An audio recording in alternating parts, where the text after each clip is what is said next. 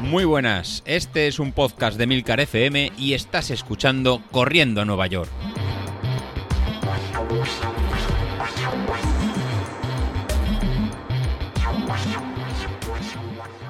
Hola a todos, muy buenos días y bienvenidos de nuevo al podcast de los viernes, vuestro episodio favorito de la semana. Y antes que nada quería pediros disculpas por el sonido, no sé muy bien cómo se va a oír esto, porque estoy en movilidad, estoy en Valencia hoy mientras grabo, porque he venido a dar una clase en la universidad y he cogido, bueno, el micro, tengo un micro de solapa, un micro de la marca Boya, Boya con B, que son micros muy buenos, pero vamos, no es el que tengo en casa siempre de sobremesa, así que no tengo mucha idea de cómo sonará, ya me decís luego. Eh, bueno, en principio quería defenderme un poco, porque Bilito dice que en mi episodio solo le doy cera a los compañeros, pero joder, es que me estáis buscando siempre, macho. Uno se esfuerza por hacer que este siga siendo vuestro episodio favorito de la semana, y durante los días anteriores solo digo a mis compañeros quejarse por mierdas distintas. Bilito que si le duele no sé qué, y luego va al fisio y le ha dicho que no tiene nada, que es todo psicológico, que deje de lloriquear, pánico escénico de ese antes de la maratón, y vamos, hasta le ha puesto unas pegatinas en las piernas, que es lo mismo que hacen con los niños cuando van al médico y le dan una tirita de los Simpsons por no llorar. En fin, luego no quiere que me meta con él, si es que me está buscando, macho. Luego, por otro lado, eh, mi enemigo acérrimo, ya sabéis, a David, que, que no dice nada. O sea, ¿Habéis visto que está, mm, no sé, extrañamente callado acerca de la carrera del 10K del, domingo? Es capaz de no hacerla, ¿eh?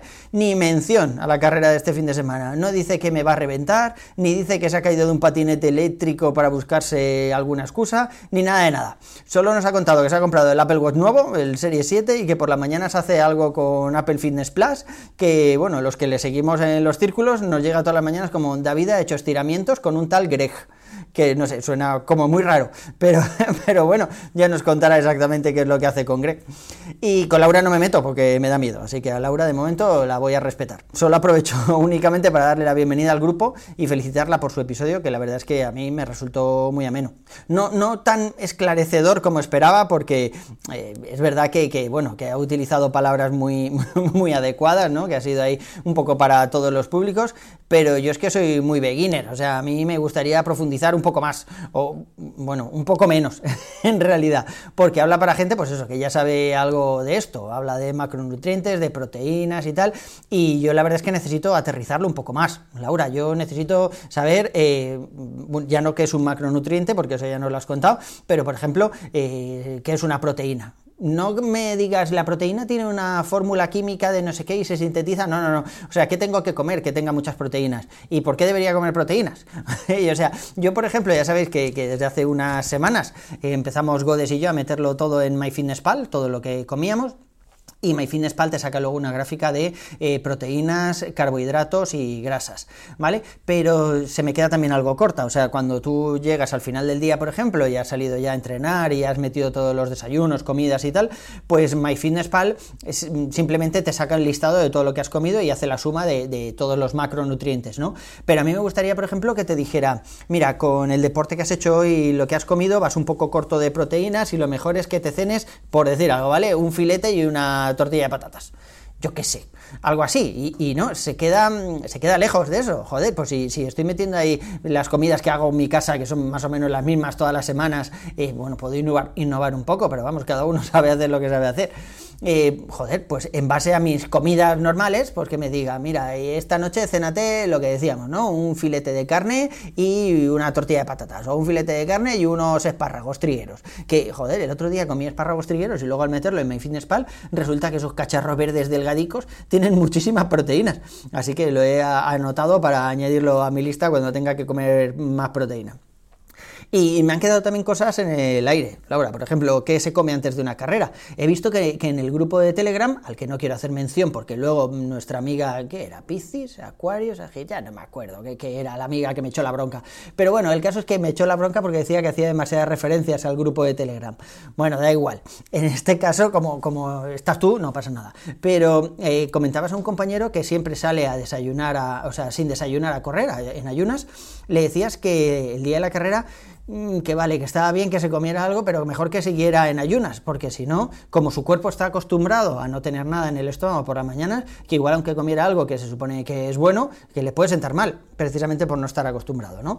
Y yo creo que todo eso, bueno, pues sí, es verdad que son cosas muy, muy particulares, muy de cada uno, pero es, es verdad que, que debería aterrizarse un poco más, ¿no? También hemos hablado esta semana sobre lo de correr en familia.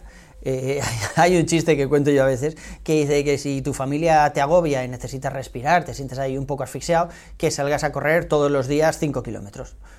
En una semana estarás a 35 de ellos. no, no, es mi caso, yo la verdad es que con mi familia estoy bastante, bastante bien y la verdad es que mm, yo esto lo veo idílico. A mí me encantaría poder compartir esta afición con mi mujer o con alguno de mis hijos el día de mañana. El mayor, por ejemplo, que ahora tiene 14 años, participó hace unos años en la mini maratón de Madrid, esta que se organiza por colegios, que son en lugar de 42 con 125, eran 4,21, ¿no? Se movía la coma ahí un poquillo hacia la izquierda. Bueno, pues el tío subió al podium y todo en su rango de edad. Así que igual, no sé, igual el día de mañana me puede, me puede hacer de libre. Pero bueno, de momento a él le gusta el tenis, no, creo que vaya a correr mucho conmigo. Y, la verdad es que cuando lo comentáis, yo creo que es un lujazo, es muy guay eso. Yo he salido a correr con mi mujer un par de veces solo, desde que nos conocemos, y lo recuerdo como días divertidos. Ni siquiera sé el ritmo al que íbamos o cuántos kilómetros hicimos antes de parar en la cafetería a tomar el café. O sea, yo los recuerdo como, como días chulos. Así que los que podáis hacerlo, eh, salid a disfrutadlo, os olvidáis de ritmos y demás y hacéis un caco o lo que haga falta, disfrutón, que es de, lo que se trata. Ahora ya quería hablaros un poquito sobre mi entrenamiento, para los que estáis más o menos... Eh, pues parece que no, ¿eh? pero hay gente que me pregunta esta mierda, saber cómo voy, y qué he comido y qué he hecho en el gimnasio. Bueno, el caso es que Álvaro me está vigilando mm, estos días un poco más de, de lo habitual, está mirando que de verdad afloje el ritmo y que esté llevando una carga de hidratos más o menos adecuada. La verdad es que la carga de hidratos me la estoy pasando un poco por el arco del triunfo. Eh, Street, por ejemplo, también lo tengo en un 4 positivo, en el índice ese que comentábamos el otro día, que tenía en menos 5 la semana pasada, pero sí que es verdad que aparte de que los entrenamientos ahora han bajado un poco de intensidad y de tiempo, eh, he estado cuatro días seguidos sin correr. O sea, yo quería hacer un tapering de verdad y entonces he levantado el, pie. ¿Y qué es lo que pasa? Que cuando levantas el pie un poco ya tienes, te entran dudas, ¿no? Joder, a ver si ahora al final del entrenamiento la voy a cagar, lo que decía habilito de, las carreras, ¿no?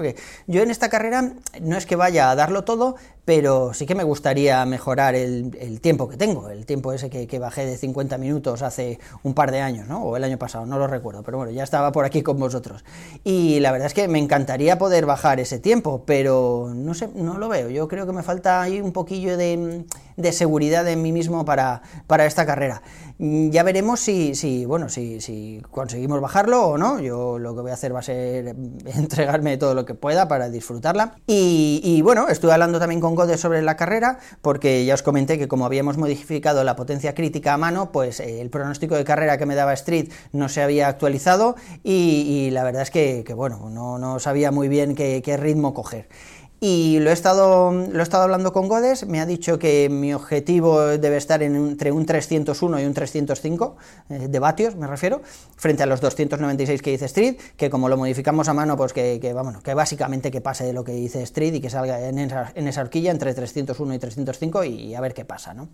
Yo lo veo bastante exigente, o sea, veo ahí una zona 4 baja, o sea, final de la zona 3 o X o como se llame, o Y o Y, yo qué sé sé cómo se llame esa zona, pero vamos, es un ritmo exigente. Y ya sabéis que a mí me gusta mucho la, zona 4, pero aguantarla durante 10 kilómetros creo que va a ser algo durillo.